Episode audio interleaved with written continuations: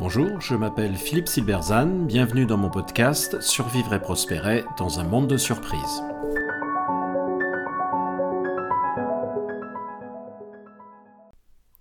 Comment le conflit peut être source de créativité? Le travail pionnier de Marie Parker Follett. Il y a des penseurs très importants qui ont pourtant été oubliés et nous ferions bien de les redécouvrir. C'est donc le cas de Marie Parker Follett, elle fut dans les années 20 une pionnière du management au sens large. Beaucoup de ses idées novatrices ont été reprises et développées par des gens qui sont devenus très célèbres ensuite, notamment Peter Drucker, qui a reconnu qu'il lui devait beaucoup. Elle a en particulier écrit des choses très importantes sur la relation entre le conflit et la créativité, qui devrait intéresser non seulement les entrepreneurs et les innovateurs, mais aussi les dirigeants d'entreprises et, soyons fous, les politiques. Alors Follett a eu une longue carrière, mais elle s'est principalement illustrée dans le milieu associatif et dans les conflits du travail. Elle s'est intéressée à ce qu'elle appelle le moment de mystère qui conduit de l'existant au nouveau. Comment le nouveau émerge-t-il? C'est la question tout à fait fondamentale qui lui vient de son expérience dans la gestion des conflits du travail. Alors le conflit a mauvaise presse, penseur après penseur a essayé de trouver un moyen de s'en débarrasser, en imaginant une cité idéale. Or, pour Follett, essayer de supprimer le conflit, c'est nier la nature de l'homme. Dans une société, il y a nécessairement des intérêts divergents et qui se confrontent. Vivre en société, c'est donc être en permanence confronté à des conflits, petits ou grands, et devoir les résoudre pour que la société continue. Nier les conflits et souhaiter qu'on puisse les supprimer définitivement par quelques moyens d'ingénierie sociale, revient à ignorer que, je cite, la plupart d'entre nous, même ceux qui sont enclins à la paix, ne souhaitent pas vivre comme les fourmis et les castors, dit-elle. Très pragmatique, Follett estime que nous devons accepter la vie telle qu'elle est et comprendre que la diversité est sa caractéristique la plus essentielle. Mais il ne s'agit pas seulement de se résigner au conflit, elle considère que celui-ci a des vertus et qu'on peut en tirer parti. Dans un passage fondamental qui résume sa pensée, Follett estime que la confrontation des intérêts peut en effet aboutir à l'une des quatre options suivantes. Premièrement, la soumission volontaire d'une partie. Deuxièmement, la lutte et la victoire d'une partie sur l'autre. Troisièmement, le compromis. Et quatrièmement, ce qu'elle appelle l'intégration. Alors la soumission volontaire ou la victoire de l'une des deux parties est une démarche de violence. Le conflit est résolu parce que le plus fort impose sa solution. Les Alliés gagnent la guerre en 1945. La force peut ainsi régler définitivement le conflit, ou le régler temporairement et créer les bases d'un conflit ultérieur. Ainsi, l'écrasement d'Allemagne en 1918 pose les bases de la Seconde Guerre mondiale. Le compromis est lui aussi dans un rapport de force, mais il est plus équilibré et semble tout à fait raisonnable.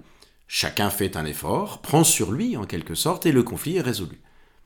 Les syndicats demandaient 15% d'augmentation et le patronat refusait de payer les jours de grève.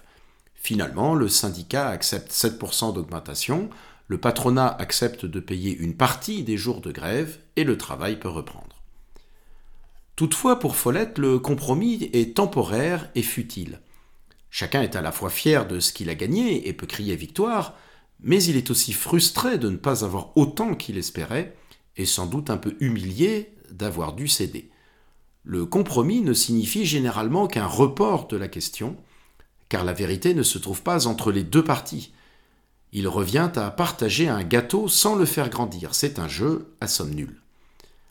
En outre, le compromis se fait entre les anciennes méthodes, où il constitue une combinaison des anciennes méthodes. Il nous maintient donc toujours dans l'ancien. Chacun se fait un peu plus petit pour qu'on puisse rentrer ensemble dans un cadre qui, lui, ne bouge pas. En outre, selon Follett, prôner le, le compromis, c'est abandonner l'individu. Celui-ci doit renoncer à une partie de lui-même pour qu'une action puisse avoir lieu.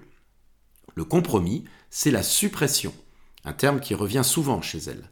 Si vous croyez au compromis, cela signifie que vous considérez toujours l'individu comme statique. L'intégration, quatrième point, consiste, elle, à imaginer une solution nouvelle en respectant les objectifs profonds de chacun. Alors Follette donne un exemple très simple, on est dans les années 20. Un couple de ses amis n'arrivait pas à se mettre d'accord sur le choix d'un internat pour leur fils. Le mari en préférait un pour son niveau d'études, tandis que sa femme en préférait un autre pour les compagnons que le garçon aurait. Pour sortir de ce dilemme, il décide finalement de renoncer à un internat et de garder l'enfant à la maison. La mère pourra avoir son mot à dire sur les compagnons, et il ira dans une bonne école mais sans internat. Il ne s'agit pas d'un compromis car aucun des deux n'a renoncé à quoi que ce soit. Le père a une école dont le niveau correspond à ses exigences, tandis que la mère est plus satisfaite que dans le cas de l'option envisagée à l'origine. La solution est nouvelle car ce n'est celle d'aucune des deux parties à l'origine. Elle a été créée par la confrontation. Il y a donc bien une créativité et les objectifs de chacun, mais non sa solution, ont été respectés et intégrés pour la formuler. Cette idée importante se trouve notamment dans l'approche entrepreneuriale de l'effectuation, avec son troisième principe d'action basé sur la co-création. Le secret de l'arbitrage dans les conflits est donc l'invention. Nous nous mettons d'accord non pas en ajustant mais en inventant, non pas en conciliant nos idées par un compromis, mais en trouvant l'idée nouvelle qui est toujours différente de l'addition des idées précédentes. Pour Follette, il ne devrait donc pas y avoir de conflit dans le sens d'une conquête de l'un par l'autre, ou d'un compromis, d'une voie médiane futile et frustrante, mais il y aura toujours un conflit dans le sens d'une confrontation, d'un affrontement qui doit être suivi d'une intégration. Confrontation ne signifie donc pas combat.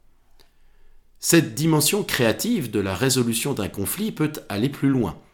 Dans l'exemple de l'école cité plus haut, Follette ajoute que les parents pourraient décider de créer eux-mêmes une école. Et s'il s'avère que c'est une bonne école, eh bien leur différent initial aura alors eu une valeur communautaire.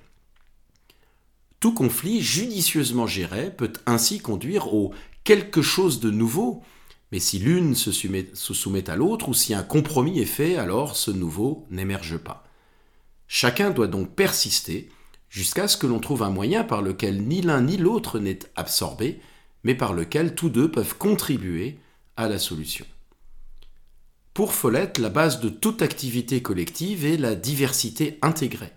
La question qu'il faut donc se poser dans la résolution d'un conflit, c'est la mesure dans laquelle la façon dont nous résolvons le conflit nous permettra de continuer à vivre en collectivité. Dans quelle mesure nous permettra-t-elle même de mieux vivre en collectivité? Car un conflit bien résolu est un progrès. Le conflit n'est donc pas seulement un mal nécessaire, c'est aussi quelque chose qu'on peut rechercher et entretenir car, géré de façon civile, c'est une source d'énergie pour le collectif. Cette vertu créative du conflit est quelque chose que les artistes connaissent bien, comme je l'ai déjà évoqué avec le guitariste Keith Richards dans un article précédent. Nous avons tous fait cette expérience, le stress initial du conflit fait place à la joie de l'avoir résolu de façon satisfaisante avec l'autre. Chacun s'est respecté et tous les deux ont grandi ensemble. C'est ce que Follette souligne dans un passage qui résume l'originalité de sa pensée, le cœur du développement, de l'expansion, de la croissance et du progrès de l'humanité est la confrontation et la saisie des opposés. Merci de votre attention, vous pouvez retrouver cette chronique et bien d'autres sur mon blog www.philippe-silberzan.com. À bientôt.